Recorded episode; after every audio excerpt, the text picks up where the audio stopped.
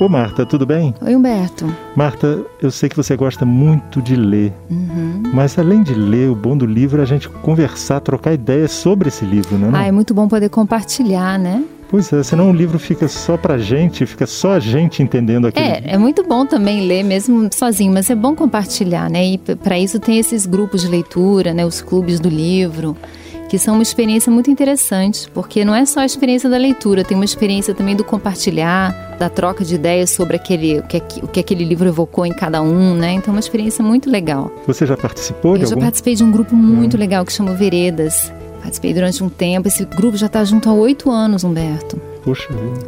E nasceu da amizade de duas professoras que conversavam sobre literatura infantil, depois começaram a falar de literatura e resolveram fazer o grupo. E como é que ele funciona? É assim, o grupo. é- geralmente os grupos funcionam. Cada grupo tem suas regras, tem sua forma de funcionar, mas tem algumas coisas que são comuns, né? Geralmente os encontros são mensais, porque é o tempo de ler o, ler o romance, né?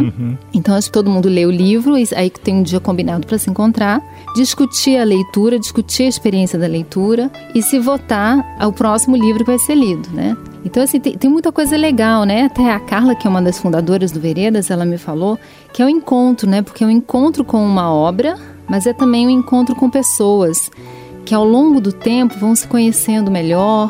Até a própria literatura evoca temas e as pessoas acabam falando um pouco também da sua vida, né? Se colocando.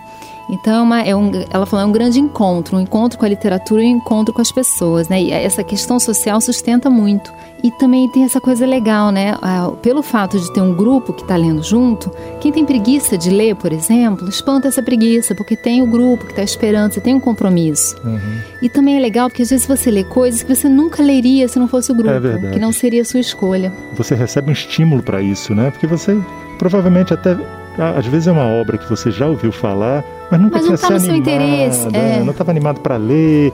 Aí de repente tem essa provocação e você descobre o Sim, livro. você não leria, né? E, e o grupo sempre decide. Agora vamos ler autores nacionais, agora vamos ler latino-americanos, agora vamos ler mulheres, agora vamos ler século XIX. Então, assim, você vai passeando pela literatura. Eu acho que a experiência de Clube do Livro é também um grande treino de convivência democrática. Uhum. Porque, assim, Aceitar a diferença, Sim. né? as pessoas fazem leituras diferentes do, do mesmo livro, as uma- umas gostam, outras não. E a gente poder respeitar as diferentes posições e se enriquecer com as diferentes posições. O livro é sempre é, votado, então a gente faz as propostas, mas é escolhido. Muitas vezes o livro escolhido não é o que você queria, não te interessa, mas você lê pelo grupo, né? E também tem uma coisa muito legal e que no Veredas funcio- funcionava muito bem, que é a questão de ouvir. Ninguém tomava a palavra, todo mundo se ouvia, todo mundo tinha espaço. E todo mundo também era, ninguém era obrigado a falar, né? Então era uma coisa, eu acho que também tem um grande hum, aprendizado de convivência, de respeitar a diferença, de ouvir o outro, que também é muito legal. E- E tem um amigo meu também, o Alberto, que ele comentou, ele também participa de um clube de- de- do livro, e ele falou assim que tem muito isso também. Cada, como cada um faz uma leitura, no encontro você também se enriquece a sua leitura com a leitura dos outros, que é diferente, né? Então às vezes uma pessoa fala, nossa, aquele trecho da página 24, que lindo, vocês notaram? Ah, não tinha notado, é mesmo esse trecho, né? Então tem essa riqueza, assim, de...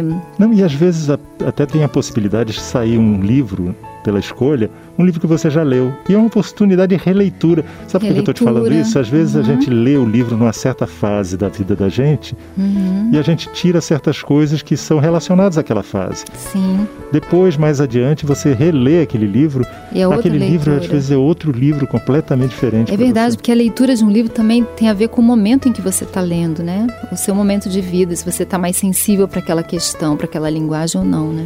Eu já, eu, eu já tive a experiência de reler, por exemplo, livro infantil que eu tinha lido com Aham. 8, 10 anos, lendo como adulto, era outro livro, completamente É diferente. que o Pequeno Príncipe, né? Cada, o- leitura é uma leitura, É, né? eu estava lembrando Os Meninos da Rua Paulo, Aham. que eu li. Era, tinha, era outro livro pro adulto, porque aí passa outras mensagens. Sim, é pra- verdade, você já tem outra visão, né? É. E também a experiência de vida, a gente, a gente cria o livro junto com o autor, né? Porque a gente, a gente lê a partir da nossa experiência, então isso é muito rico. Então eu acho assim que é uma, uma ótima pedida participar de um, de, um, de um clube de leitura, é um aprendizado também de amizade, de convivência, de democrático, né?